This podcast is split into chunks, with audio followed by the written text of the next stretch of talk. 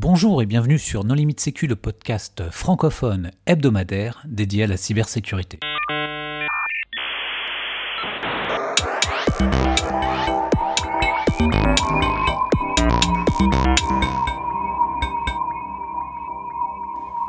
Alors aujourd'hui, nous allons parler de sécurité dans le domaine de la santé avec deux invités, Philippe Loudneau. Bonjour Philippe. Bonjour.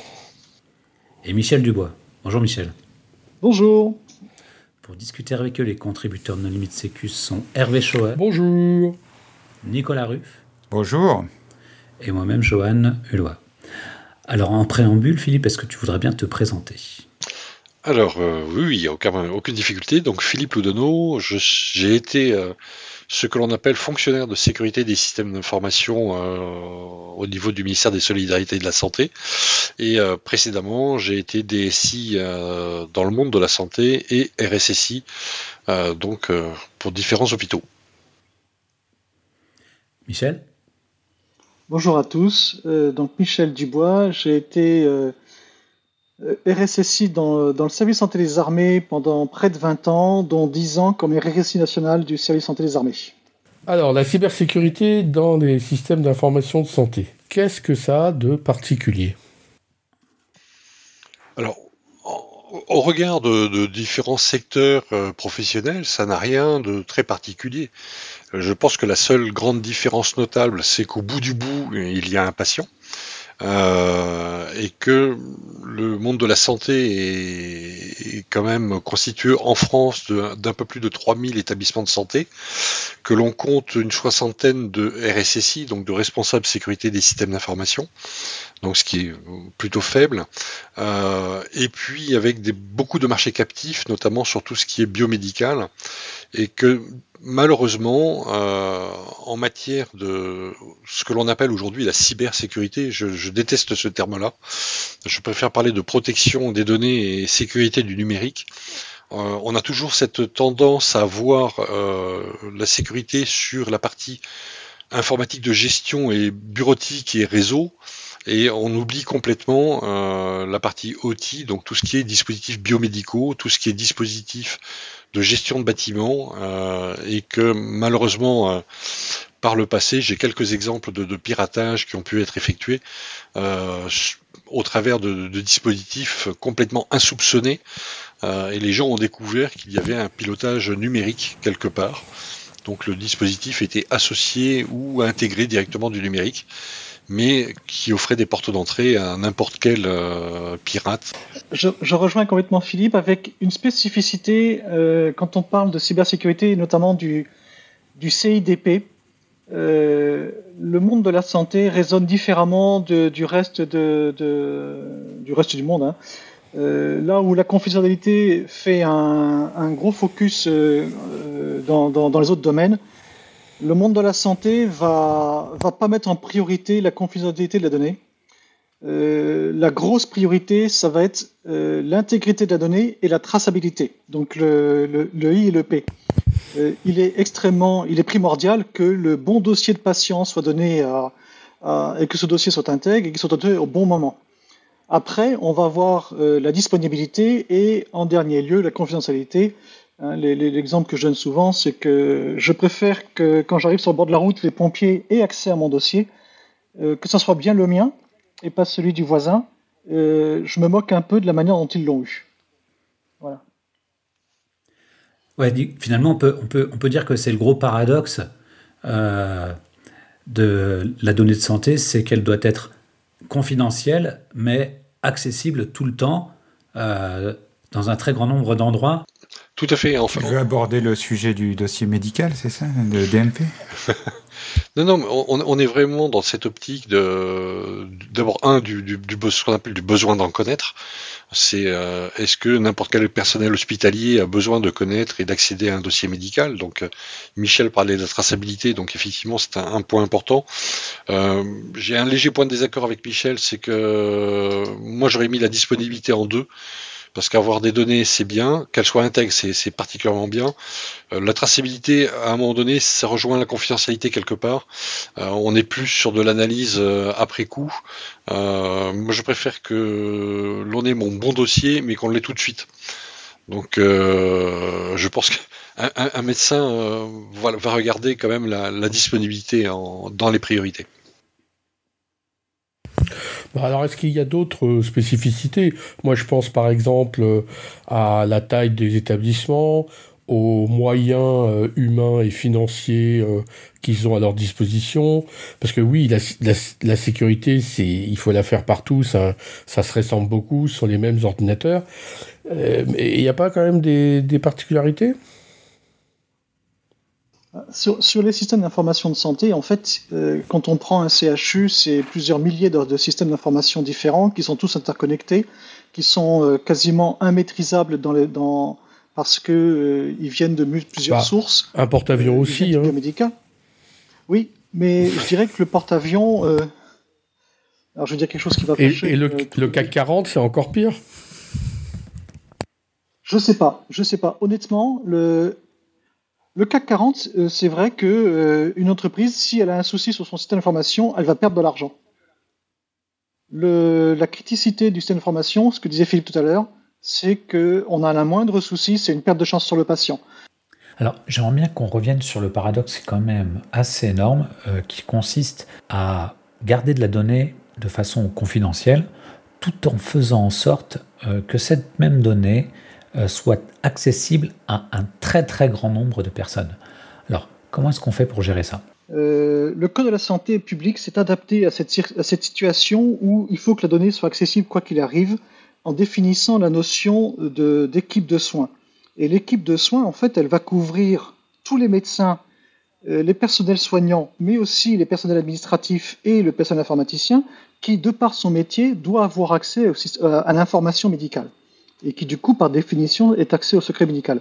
Ce qui fait que l'enjeu, on est bien sur une donnée qui est garantie, intègre et disponible, et en fait, tout le contrôle va se faire sur a posteriori, c'est-à-dire on va contrôler la partie euh, confidentialité de la donnée médicale a posteriori à partir de la traçabilité. C'est pour ça tout à l'heure que je disais qu'elle était extrêmement importante.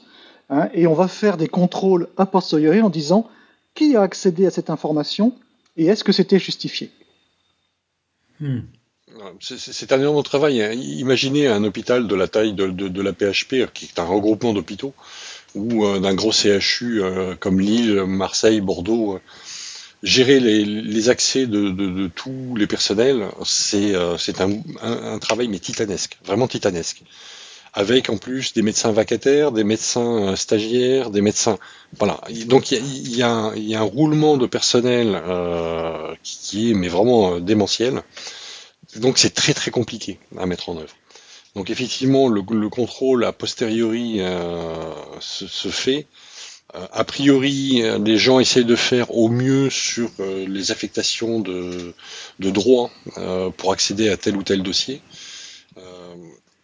Il a été mis en place ce que l'on appelle des modes bris de glace, c'est-à-dire qu'une équipe de soins ou un professionnel de santé qui a besoin d'accéder à une donnée auquel il n'avait pas le droit d'accéder initialement peut schématiquement briser la glace indiquer pourquoi il prend le contrôle de cette donnée, et de ces informations. Euh, voilà, c'est de la traçabilité, mais on ne pourra le voir qu'après coup. Donc euh, c'est vraiment un, exercice très très difficile, euh, mais qu'aujourd'hui les, gens savent faire. L'autre difficulté pour répondre à Hervé tout à l'heure sur sa question de sur les spécificités du monde de la santé, et puis les moyens. Euh, depuis des années, le ministère et particulièrement la direction générale de, l'offre de soins publie un observatoire et il faut vous voir que euh, sur euh, les crédits de fonctionnement d'un hôpital, quelle que soit sa taille, la moyenne dédiée à l'informatique ou au numérique est avoisine depuis quelques années entre 1,8 et 2% du budget de fonctionnement global d'un hôpital. Je vous laisse imaginer la part dédiée à la sécurité. Voilà, je trouve que ce sont des chiffres importants à entendre. Voilà. Donc cet observatoire est tout à fait euh, libre, hein. il est accessible sur, Internet, euh, c'est vraiment en toute transparence. Euh, l'autre difficulté, c'est qu'effectivement, on a beaucoup de responsables de sécurité informatique donc qui sont souvent au niveau d'une DSI, mais qui n'ont pas la vision sur le matériel biomédical, sur la gestion centralisée de bâtiments ou gestion technique. Donc autant de points d'entrée en matière numérique. Euh, on travaille avec des protocoles. Euh, je pense que tous les protocoles existants sur la Terre seront regroupés dans un hôpital. Euh, on retrouve de tout. on retrouve même des vieux protocoles. Il y a une très belle démonstration faite par Charles Blanc-Rollin où il a, lui a découvert le, le DECnet. Moi, il m'a, vieilli de quelques années d'un seul coup d'un seul. voilà. les, auditeurs peuvent écouter un épisode précédent. Voilà, tout à fait. Dans son épisode précédent, euh, que j'encourage à, écouter ou réécouter, hein, parce qu'il est vraiment très très bien fait. Euh, nous avons euh, une quantité, enfin, ils ont dans le monde de la santé une quantité de fournisseurs, chacun avec son protocole qu'il a travaillé ou ses spécificités qu'il a travaillé. et c'est pour cela que aujourd'hui le, ministère de la santé, dans, dans, son virage numérique en santé, et donc vraiment la, la période euh, qui, a été publiée euh, récemment, donc euh, pour, pour les années 2022-2025, les, deux points de départ, c'est l'interopérabilité et la sécurité. Donc il y a vraiment une prise de conscience que sans interopérabilité déjà, la sécurité va prendre un sacré coup, mais également il faut renforcer la sécurité du numérique et la protection de la donnée. Michel parlait du Code de la santé publique. Quelles sont les, autres spécificités que le Code de la santé publique va impliquer en matière de cybersécurité? Alors aujourd'hui, pas grand-chose, à part l'article. Alors je bah, je pense par exemple à la déclaration des incidents, aux, aux, choses de ce type. 11-8-2 du Code de la santé publique. Euh, là, c'est une petite fierté. Euh, nous avons réussi à, faire intégrer dans, un code autre qu'un code de la défense ou une loi numérique, euh, l'obligation aux établissements de santé de remonter leurs incidents. Et depuis octobre, pardon, depuis novembre 2020, la même obligation est faite aux établissements médico-sociaux. Parce que là aussi, il faut voir que le monde de la santé, c'est un continuum. À un moment donné, malheureusement, tout être humain peut faire un passage en maison pour handicapés. Donc on est sur du médico-social, euh, finira peut-être ses jours dans une EHPAD médico-social, va voir du médecin libéral à un moment donné, va voir du laboratoire, va voir à l'hôpital. Et donc à un moment donné, ce dossier médical et ces données euh, le suivent tout au long de sa vie. Pourquoi on a parlé d'incident et non pas d'attaque Parce que euh, sur un hôpital, un problème numérique important qui l'empêcherait de rendre un service sur une de ses spécialités, on est obligé à un moment donné de revoir l'offre de soins sur un territoire. Imaginez, c'est arrivé euh, sur un, hôpital qui s'est fait pirater, euh, plus de chaînes de stérilisation. Ce qui veut dire d'ailleurs, c'est qu'on met à mal tout l'hôpital et tous les blocs opératoires. Donc à un moment donné, c'est pouvoir se retourner vers l'agence régionale de santé qui va faire la coordination des soins et dire ah ben voilà, la chaîne de stérilisation de tel hôpital est hors de hors d'état. On va faire appel à la chaîne de stérilisation de telle autre structure de proximité et ça permet d'assurer la continuité des soins. Oh, ben c'est un bon PRA ça. C'est un bon PRA, mais euh, pour avoir mon PRA, encore faut-il le savoir de façon à pouvoir le déclencher? Euh, alors, beaucoup de, personnes parlent d'hygiène informatique ou d'hygiène numérique. Euh, on a oublié le deuxième terme qui va avec. quand on parle d'hygiène, on parle de prophylaxie. Et la prophylaxie, il y a, quatre temps. Le premier temps, c'est effectivement l'hygiène. Donc, le patient n'est pas malade, le RSSI est tranquille, donc tout va bien. Le deuxième temps, c'est euh, le patient n'est pas malade. Le RSSI, par contre, il voit sur le terrain, avec ses collègues, etc., qu'il y a un truc qui, qui, est pas bon. Le troisième temps, là, l'entreprise où le patient est malade, le RSSI où le médecin fait son job, et puis là, on est vraiment dans du PCA, du PRA. Et le quatrième temps, c'est du soin palliatif ou de l'amputation. Et là également, à un moment donné, si on n'a pas connaissance complète de ces systèmes numériques, euh, on peut, on pourrait être amené à cramer euh, de l'énergie et des moyens pour remonter des systèmes qui, ne, de toute façon, ne pourront jamais remonter. Une grosse entreprise française qui en a fait les frais et qui a trouvé euh, des moyens palliatifs euh, en dehors de tout, tout plan ou tout euh, j'ai tout un bac vendu par des différents prestataires en matière de PCA PR1 et à un moment donné, ben, il vaut mieux laisser tomber un système d'information et repartir à zéro. ça coûte nettement moins cher. Là, tu fais référence à des attaques de ransomware, des choses comme ça Ou en fait, ça coûte moins cher de repartir de zéro que de porter un existant que plus personne ne comprend? Ça, voilà, ça, peut être du ransomware, ça peut être euh, voir une attaque directe qui compromet complètement un système et, euh, et on n'arrive pas à trouver le moyen de, de bloquer. Euh, là, je parle euh, sous le contrôle de, Michel, enfin, parce qu'on on partage euh, ce point de vue-là. Il, il, manque dans le monde de la santé beaucoup de, et particulièrement dans le monde hospitalier, beaucoup de basiques, notamment sur les réseaux, sur la segmentation de réseaux. Euh, on n'a pas encore cette image de, de, bateau à double coque avec des cloisons étanches.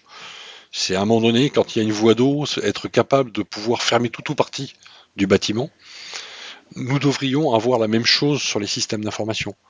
C'est pouvoir, à un moment donné, euh, bloquer ou travailler de façon confinée sur tel ou tel système. Ce que disait Michel tout très justement, c'est que c'est des milliers de systèmes d'information dans un hôpital. C'est pas un système d'information. Mais ce millier de systèmes d'information, aujourd'hui, euh, eh ben, ils travaillent sur un très souvent sur des réseaux à plat. Euh, et on est incapable d'endiguer à un moment donné euh, une invasion. Mais est-ce qu'il y a eu des cas où justement, hors ransomware, euh, un, système d'information a été complètement détruit? Tu parlais de piratage, mais il y a eu des entreprises par le passé qui ont fait le choix de rester piratées, sachant que ça n'avait pas d'impact sur leur activité au quotidien plutôt que de tout reconstruire parce qu'effectivement c'était trop cher et, difficilement faisable. Donc est-ce qu'il y a eu des cas de, piratage, d'incendie, euh, etc. qui... Complètement. Euh, je pense à un cas notamment, puisqu'il y a eu une grande étude après, euh, qui a été pilotée par la Direction générale de, la santé et, le service pour lequel je travaillais, encore en coordination avec l'ANSI. c'est sur la radiothérapie. En 2014, quand j'arrivais dans les ministères sociaux, il y a un laboratoire, enfin un centre de radiothérapie qui s'est fait vraiment pirater. Coup de pas de bol. C'était un week-end long, c'était le week-end du 1er mai, week-end de 4 jours. Et quand le, lundi matin, ils ont voulu recevoir les premiers patients pour euh, leur traitement en radiothérapie, euh, ils se sont aperçus que toute la base de paramétrage des bases patients avait été effacée. Il n'y avait plus rien. Et du coup, on est obligé, euh, enfin les médecins ont été obligés de, remettre certains rendez-vous. Euh, je peux en parler parce que l'information a été publique et puis euh, et le médecin a témoigné, enfin le médecin référent a témoigné. et quand l'événement est arrivé dans, mon bureau, enfin sur mon bureau, j'ai rappelé donc ce centre et pour savoir ce qu'ils avaient fait. Et donc avec leurs prestataires, ils avaient remis en place les sauvegardes. Et j'ai eu la malheureuse question, j'ai dit, mais êtes-vous sûr que les sauvegardes sont intègres? Et là, le médecin a compris tout de suite. Parce qu'en radiothérapie, à un moment donné, euh, une erreur de paramétrage ou euh, un report de traitement peut être délétère pour le patient. Et avec le médecin, là, c'était vraiment un travail en, étroite collaboration. Euh, il a fallu trouver des protocoles un peu particuliers de façon à vérifier, euh, avec plusieurs vérifications euh, manuelles, que les traitements étaient les bons, de façon à reprendre petit à petit la, noria complète de patients en traitement. Est-ce que les professionnels de santé ils ont compris l'importance euh, qu'avaient les informaticiens et donc la cybersécurité Oui, donc moi je dirais que oui, les, médecins, de manière générale, le personnel de santé a pris conscience et, j'ai même eu plusieurs fois euh, à ralentir finalement les médecins en disant mais attendez, non, non, là vous allez trop loin, on n'a pas besoin d'aller aussi loin dans les mesures de sécurité. Euh, donc il y a une prise de conscience. Je pense que la difficulté elle est qu'ils ont une prise de conscience qui est euh, centrée sur leur périmètre à eux et qu'ils n'ont pas la, vision globale de l'ensemble du système d'information. en fait, c'est très siloté un hôpital. Hein. donc l'ingénieur médical va voir son périmètre, le cadologue va voir son périmètre. quand j'ai déployé le Wi-Fi dans les hôpitaux, le, le premier qui est monté au créneau, c'est le cardiologue parce qu'il m'a dit, moi, tous mes pacemakers sont sur le 2,4 GHz et vous allez interférer avec le Wi-Fi. Euh, donc il avait bien la vision des choses, il, connaissait son, il avait géré son affaire. Euh, la problématique, c'est qu'il va falloir arriver à mettre tout ça euh, en, cohérence et arriver à faire intégrer les intérêts des uns et des autres et, d'être entendu au bon niveau pour justement mettre en place les différentes barrières dont Philippe parlait tout à l'heure.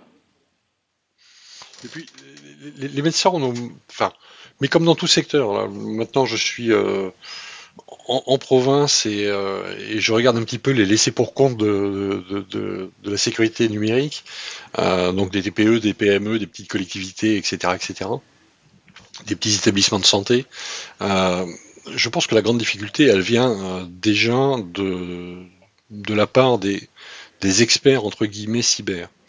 Euh, je m'explique. Euh, quand j'étais petit et euh, que j'ai eu mes premiers cours en, matière de ce qu'on appelait sécurité des systèmes d'information, le maître mot de mes professeurs, c'était quand même vous, vous êtes là pour indiquer les risques. Celui qui porte le risque, enfin ceux qui portent les risques, ce sont les gens des métiers. Et puis petit à petit, ça s'est complètement, ça a complètement été dévoyé. C'est devenu une, quand on parlait de sécurité et système d'information, c'était un truc de spécialiste. Pas, dans mes formations. Hein. non, et puis Philippe, rassure-moi. Toi, toi, as commencé.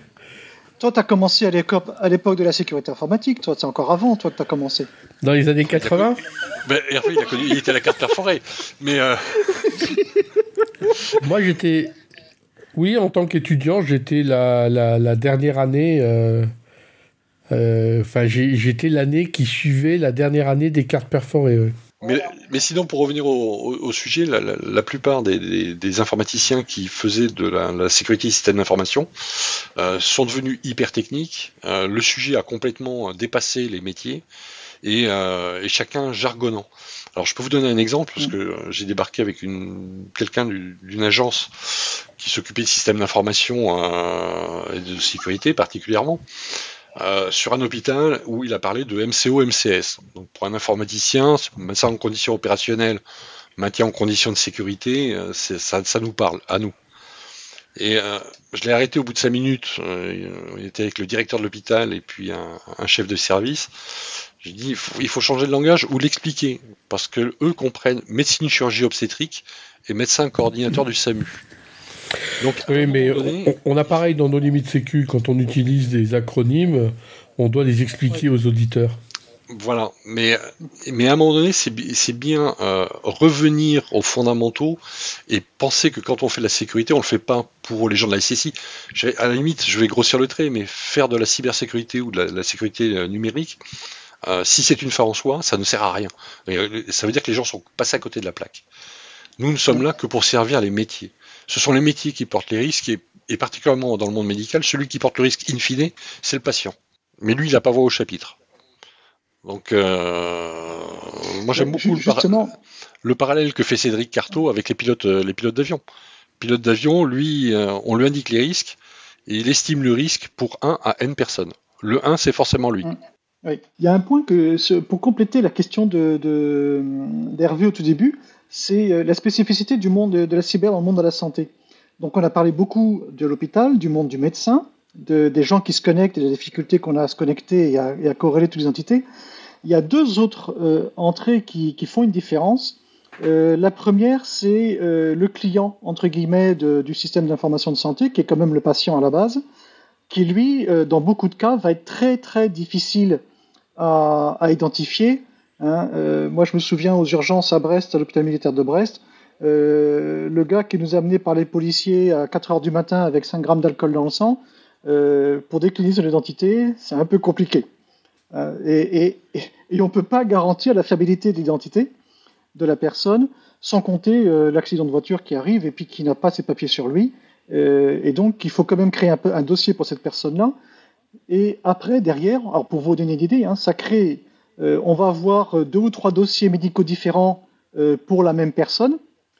Et il va falloir qu'il y ait une commission médicale qui se réunisse pour dire, et encore sans aucune certitude, en fait, c'est très compliqué pour dire ces trois dossiers-là, c'est la même personne physique et on peut les merger. Donc les enjeux sont énormes là-dessus. Et le deuxième point qui différencie et qui pour moi éclaire pas mal ce qui se passe et la manière dont, la cyber est traitée dans, les médias, c'est la vision du grand public. Ashley Madison se fait pirater, bon c'est Ashley Madison quoi. Voilà, on fait Sony se fait pirater, ça fait les grands prix les, des médias, mais ça s'arrête là. Un hôpital qui se fait pirater, là c'est pas la même, c'est pas la même euh, tambouille et ça réagit différemment, ce qui est logique en soi. Hein. Et euh, on, va voir une cristallisation des attaques cyber euh, beaucoup plus importante dans la presse, à mon sens. Ah, peut-être que Philippe n'est pas d'accord, mais que, ce qu'on pourrait avoir dans d'autres domaines. Alors, non seulement je suis complètement d'accord, totalement en phase avec ce que tu viens de dire, euh, alors des problèmes de, ce qu'on appelle de doublonnage dont, dont parlait Michel, euh, il y a des tests complètes écrites par des médecins, écrites par différentes euh, structures, donc ou différentes spécialités, qu'elles soient médicales ou paramédicales, sur le dédoublonnage. Comment, faire euh, donc il y a vraiment des, étagères à des kilomètres de thèses là-dessus. Euh, le deuxième sujet sur la cristallisation, euh, quand ça arrive dans, le monde de la santé, depuis que nous avons la, remontée obligatoire des incidents, même si je suis intimement convaincu que tous les incidents ne remontent pas, nous avons des chiffres. Alors même si le thermomètre n'est pas encore euh, tip top, nous avons un début de thermomètre. Le revers de la médaille, c'est que du coup, euh, beaucoup de journalistes ont annoncé, vous vous rendez compte, il y a augmentation des cyberattaques dans les hôpitaux, etc. Moi aujourd'hui, je suis pas capable de dire. Alors si, oui, il y a une augmentation, très claire. Notamment euh, avec certains événements sanitaires, on peut s'apercevoir que les, pirates en profitent. Maintenant, euh, le fait que l'on déclare, euh, voilà, est-ce qu'il y a plus de déclarations parce que les gens travaillent maintenant en confiance, ou est-ce qu'il y a plus d'attaques? Ça, je serais bien incapable de le dire et, euh, de le démontrer surtout vraiment. Et, dans le même ordre d'idée, est-ce que, les hôpitaux, comparativement au reste de la société, voilà, est-ce que est-ce qu'ils sont ciblés? C'est-à-dire que des rançons officielles, il y en a partout. Ben oui, mais on n'a pas de preuve de ça. Voilà, et et dans les faits, en fait, ils, ils ont cliqué sur la pièce jointe, voilà, parce qu'il y a toujours quelqu'un qui clique sur la pièce jointe et ils se sont fait poutrer. Mais je ne pense pas que les hôpitaux soient spécifiquement ciblés par les ransomware. Il y a d'autres papiers qui disent euh, Ah oui, mais euh, les assureurs euh, ont tendance à pousser leurs clients à payer la rançon parce qu'au final, ça coûte moins cher à l'assureur pour résoudre le sinistre. Et donc, si ça se trouve, il y a tout un tas de rançons logiciels euh, où justement les rançons auraient été payées, alors que dans les hôpitaux, on ne paye pas la rançon. Et c'est aussi pour ça qu'évidemment l'hôpital fait la une un petit peu plus de, l'actualité que euh, la grosse PME euh, qui finalement n'a pas mis les gens au chômage partiel. Alors, il y a un argument que j'aime beaucoup, hein, qui n'est pas le mien. Euh, j'aurais bien aimé avoir, cette idée. Euh, elle vient de Stéphane Pasquier, qui était euh, un de mes adjoints. comment un hôpital, qu'il soit privé ou public, qui est soumis à une vérification des comptes, justifie le paiement d'une rançon au niveau comptable? Non, je t'inquiète pas. Ça, tous ceux qui sont soumis à un commissaire aux comptes, ils ont, de toute façon, ça passe par des sous-traitants de l'assureur donc, il euh, n'y a aucun problème comptable. Mais c'est un autre, sujet. Mais tout le monde n'a pas d'assurance à ce niveau-là. Alors, tu as des prestataires de, réponse à incident qui servent d'intermédiaire. Oui. Peu compliqué quand même. C'est euh, adhésion à une, association à but non lucratif euh, mafieuse. Il y a, peut-être. alors là, je m'avance, je m'avance, mais l'État est son propre assureur. Hein, donc les hôpitaux, ils n'ont pas d'assurance cyber. Hein les hôpitaux euh, publics. Oui, ils, ont un contrat cadre avec des prestataires de réponse à incidents. Quand ils, quand ils, en ont, sur les... quand ils en ont, euh, attention, il faut, ce que je, répète les chiffres, hein, il y a 3042 établissements de santé en France, une soixantaine de RSSI, beaucoup de RSI, tous les hôpitaux n'ont même pas de DSI, euh, certains ce sont juste des boîtes, et pourtant ce sont des CH, des centres hospitaliers. Il n'y a ni DSI ni RSSI. Euh, et c'est un prestataire de service qui, qui, qui, est là, et pas forcément euh, du prestataire euh, de taille nationale Donc, quelquefois, c'est le petit prestataire du coin. Ils sont très intéressants, tes chiffres. Hein. Mais moi, j'ai pas les mêmes. Hein. Ils sont très intéressants, tes chiffres. Hein. Mais moi, il faut que je fasse une investigation sur, sur ma base, mais je n'ai pas les mêmes. Hein. Moi, j'ai beaucoup plus de RSSI dans des établissements de santé. Alors, il y en a qui s'appellent RSSI, mais je, parle, quand je parle de RSSI, c'est capable euh, voilà, d'aller vérifier ah. ce qui se fait au niveau technique. Moi, je parle des gens qui se mettent RSSI sur leur carte de visite. Oui, oui, mais moi, pour moi, c'est beaucoup plus des RSI sécurité informatique. C'est pas ah, ils la sont... pour moi. Oui, donc euh, ils sont à la DSI. Ils sont très souvent à la DSI, très peu ont accès à, la direction, alors pas forcément à la direction générale, mais au moins à la direction de la qualité. pour moi, ce serait très bien. Et d'ailleurs, dans le plan, le plan euh, qui s'appelle Hôpital numérique, enfin le nouveau qui s'appelle Open, il est demandé à ce que euh, ce qui était demandé déjà dans la politique de sécurité des ministères que, que j'avais euh, proposé à l'époque et qui avait été validé, euh, c'est que le RSSI soit, si possible et dans la mesure du possible, dégagé de la DSI, sachant qu'il faut travailler à proximité, mais il fallait vraiment qu'il soit la pierre angulaire entre la DSI, les moyens généraux et le biomédical, de façon à voir et couvrir tout ce qui est numérique et qu'il ait accès de temps en temps faire un point de situation avec sa direction générale ou la direction qualité. De façon à pouvoir proposer, enfin, présenter les risques et les moyens d'y remédier. Mais bon, déjà dans les CHU, il n'y a pas un AQSSI, une autorité qualifiée euh, à la SSI au sens de l'État? Alors, là, là tu es en train de, de, chatouiller très sérieusement. Alors déjà, AQSSI, pour moi, ça ne veut rien dire. AQSSI, c'est un truc qui, date d'un texte, euh, à la base, c'était 1966, euh, qui traitait, euh, qui était la base de ce qu'on appelle l'IGI 1300, qui traitait le classifié de défense. Oui, qui vient juste d'être mis à jour. Donc des, ministères qui traitent et qui créent des systèmes agréés de confidentiel défense, il n'y en a pas des masses.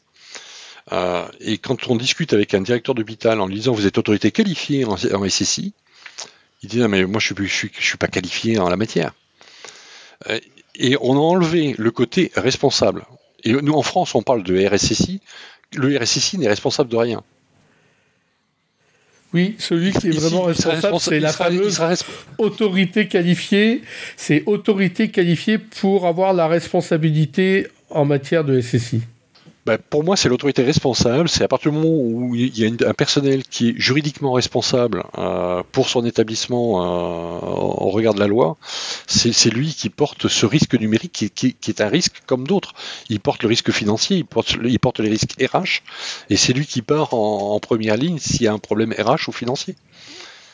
Maintenant, euh, il faut voir ce, risque numérique, euh, alors qui n'est pas nouveau, mais qui, euh, que les gens ont l'impression de découvrir aujourd'hui. Mais là également, parler du risque numérique, non pas en termes de menace, parce que très clairement, moi, je, par expérience avec les directeurs d'hôpitaux avec qui j'ai échangé, leur parler du méchant chinois ou du coréen du Nord qui peut être particulièrement fourbe dans les attaques, euh, il va nous écouter très poliment, mais au bout de 10 minutes, euh, voilà, il a fait le tour du bocal et puis c'est oublié. Parce que des risques, il se lève le matin et euh, il, en assume, il en assume plein. je n'aime pas cette culture du risque, et particulièrement en France, où pour, pour traiter le risque, il faut éliminer le danger.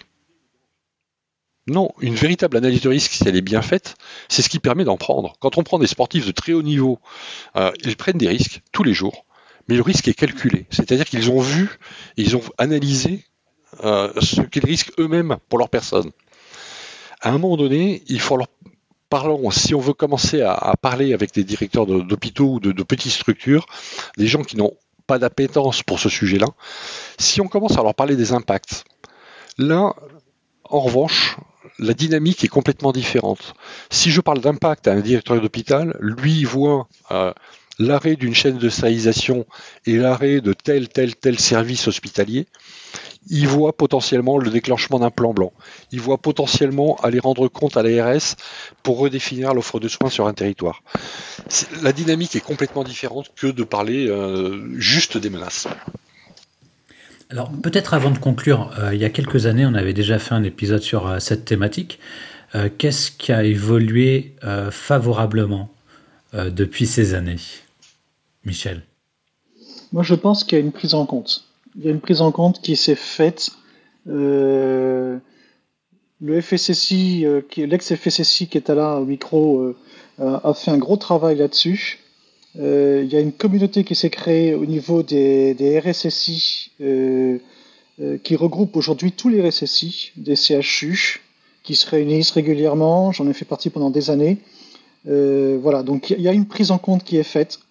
Il y a un gros travail qui a été fait aussi par des, entités comme l'APSIS qui en font parler, travaillent sur la, cybersécurité, et euh, voilà, aujourd'hui, un directeur d'établissement, contrairement il y a, a, 5-6 ans, euh, il ne peut pas dire qu'il ne se connaît pas et qu'il ne s'est pas posé la question au moins une fois de la cybersécurité.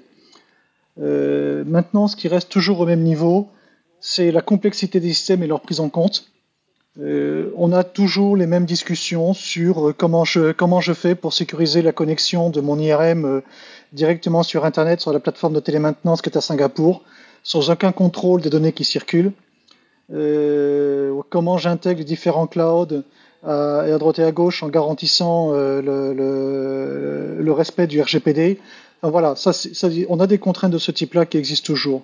Il y a une autre chose qui a évolué aussi. Euh, je me souviens, on avait dit il y a quelques années, le jour où l'FDA aux États-Unis commencera à dire que les équipements biomédicaux sont dangereux et qu'on les retire de la vente, à ce moment-là, les constructeurs commenceront à prendre en compte la cybersécurité.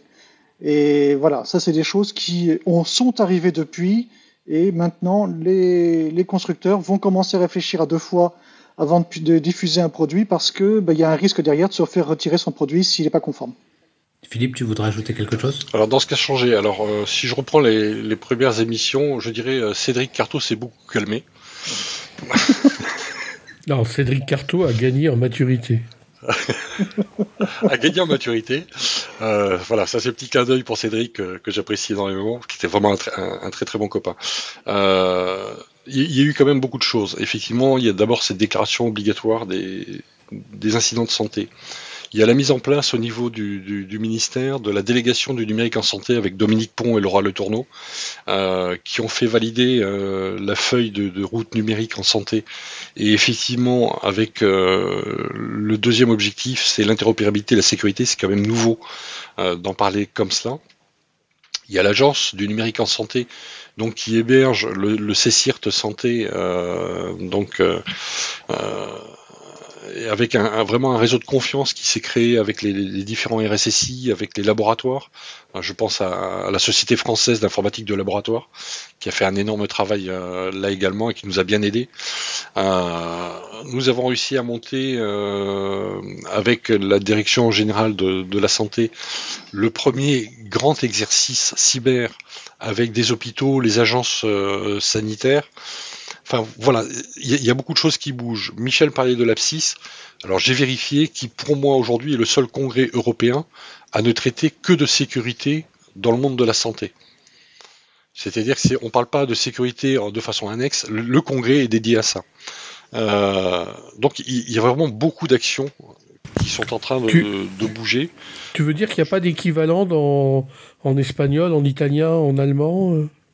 Entièrement dédié à la sécurité santé, je n'ai pas trouvé. Ah, ça c'est vraiment intéressant, c'est fou ça. Je n'ai pas trouvé.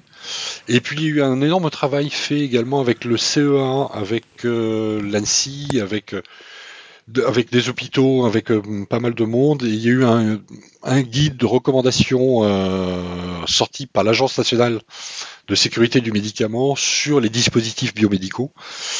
Maintenant, resterait à faire et les pistes d'évolution, c'est euh, effectivement, Michel le, soulignait, c'est qu'on puisse accompagner les constructeurs euh, et distributeurs de dispositifs biomédicaux de façon à, monter leur niveau de sécurité, à faire euh, du maintien en conditions de sécurité leur dispositif. Euh, là, il y aurait vraiment quelque chose à faire au niveau européen. Je pense que là, c'est faut pas faire du franco-français, ça ne marchera pas. Mais au niveau européen, intégrer la cybersécurité dans tous les dispositifs. On s'oriente là-dessus pour les véhicules connectés, pourquoi pas sur le biomédical, pourquoi pas sur euh, les gestions de chaufferie aujourd'hui ou d'ascenseurs? Ce serait quand même euh, une belle avancée.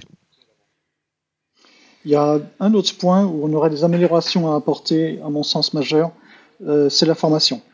Euh, la cybersécurité, c'est un processus, et qui dit processus dit état d'esprit. C'est-à-dire qu'il faut que les, les gens aient la connaissance euh, de ce qu'est réellement la cybersécurité, l'analyse par le risque, qu'on enlève tous les fantasmes qu'il y a derrière et qu'on puisse, qu'ils puissent chacun à leur niveau raisonner pragmatique, de façon pragmatique. Et là, ma fille vient de finir ses études d'infirmière, elle n'a pas entendu le mot cybersécurité pendant ses trois années d'études. Euh, les médecins, c'est pareil. Alors je sais que les, écoles de santé, l'école de directeur d'établissement, ils ont une formation puisque c'est Cédric qui l'a fait. Mais voilà, en fait, il faudrait que les, personnels soignants, que le personnel administratif, la secrétaire médicale et ainsi de suite aient une formation à la cybersécurité dans sa formation de cursus.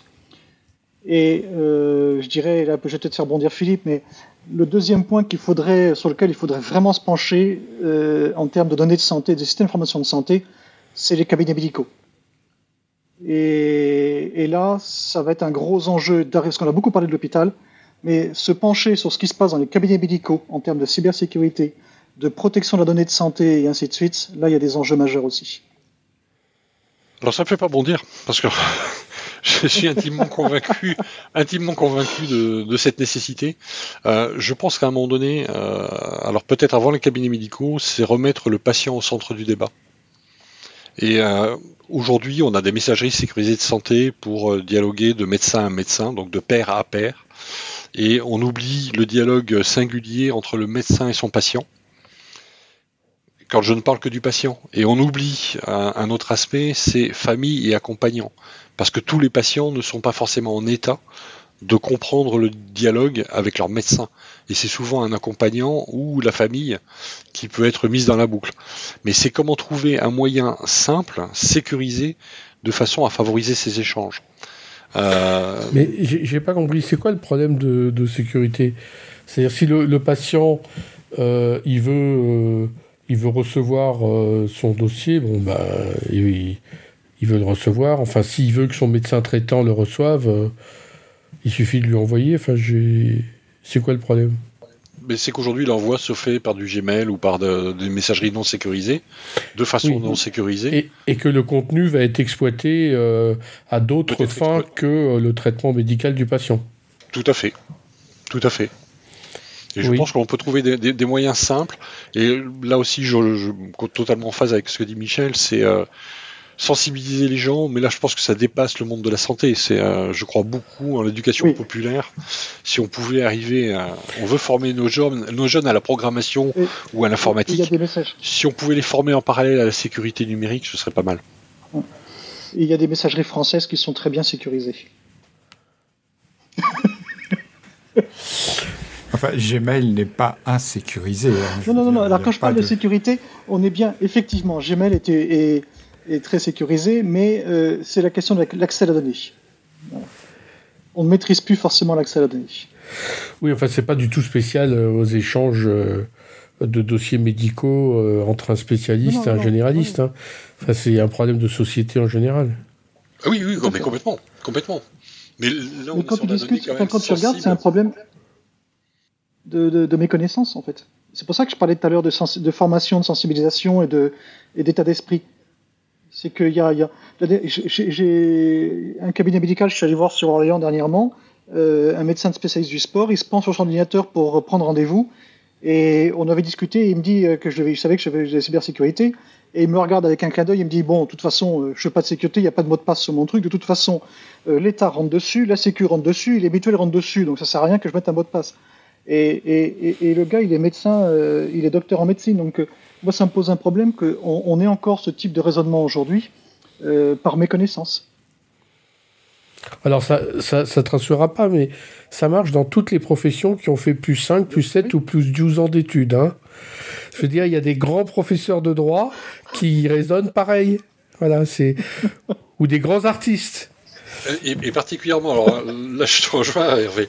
Euh, ça fait des années que j'ai découvert que les professions à ordre quelles qu'elles soient, sont très légalistes pour les autres, mais certainement pas pour eux-mêmes.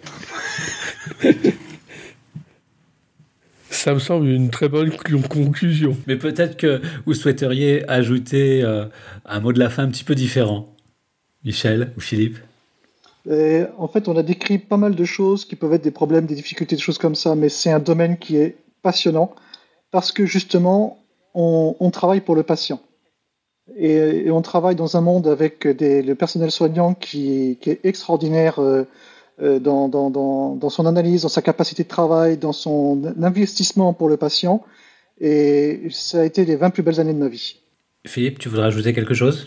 J'ai quitté le monde de, la santé donc euh, il n'y a pas très longtemps. Euh, c'est avec un gros gros passement au cœur euh, parce que c'est une communauté déjà qui, est particulièrement attachante. de très très bons échanges avec les associations de patients, avec les associations de professionnels, les différentes sociétés savantes. les gens ont envie d'avancer. Maintenant, le sujet, comme souvent quand on leur présente un nouveau problème, c'est je, prends ce problème par quel côté? Par où je commence? Et quand on commence à, dire à un directeur d'hôpital ou des directeurs de structure, écoutez, demandez à, vos équipes de faire l'inventaire de tout ce qui est numérique. Après, euh, une fois que vous avez cet inventaire, quel est l'état de ce parc numérique? Euh, On a encore des, vieilles machines qui traînent, euh, qui sont mais c'est juste hallucinant. Maintenant, c'est comment fait-on? Est-ce qu'on a les moyens de changer ces dispositifs? Qui tournent avec des systèmes complètement obsolètes euh, Ou est-ce que l'on peut cloisonner Voilà. Derrière, c'est trouver de façon pragmatique euh, la, façon d'avancer sur le sujet, mais en prenant vraiment le, numérique dans toute son amplitude. C'est-à-dire que ne pas se caler juste sur le discours du DSI du prestataire de service s'il n'y a pas de DSI qui, euh, qui ne voit que la partie réseau et bureautique. Très schématiquement. On a plein d'autres choses. Moi, je me souviens d'un grand CHU qui, s'est fait pirater euh, dans le sud de la France où le, médecin disait Mais moi, je m'en fous. À la limite, moi, je tourne avec mes urgences avec deux postes. Il me faut un poste pour vérifier, si possible, que le patient n'est pas déjà euh, passé par chez nous et ce qu'il y a un fond de dossier médical. Et le deuxième poste, c'est pour une secrétaire de façon à ce qu'elle puisse prendre à la volée les gens qui arrivent. Après, on fera du règlement asynchrone. Il dit, en revanche, moi j'ai besoin de tous mes dispositifs biomédicaux. J'ai besoin de mes scanners, de mes IRM, de ma biochimie, euh, laboratoire d'analyse, etc. Il dit, ça c'est un besoin impératif. Et si on pouvait me donner un accès au système du dossier patient, pourquoi pas? Mais à ce moment-là, il faut me garantir l'intégrité du dossier. Et ces craintes, quand il les exprime, euh, c'est là où on voit que de temps en temps, on se plante beaucoup sur le monde de la santé. Bon, eh bien, Michel Philippe, merci beaucoup d'avoir accepté notre invitation. Chers auditeurs, nous espérons que cet épisode vous aura intéressé. Nous vous donnons rendez-vous la semaine prochaine pour un nouveau podcast. Alors, vous pouvez faire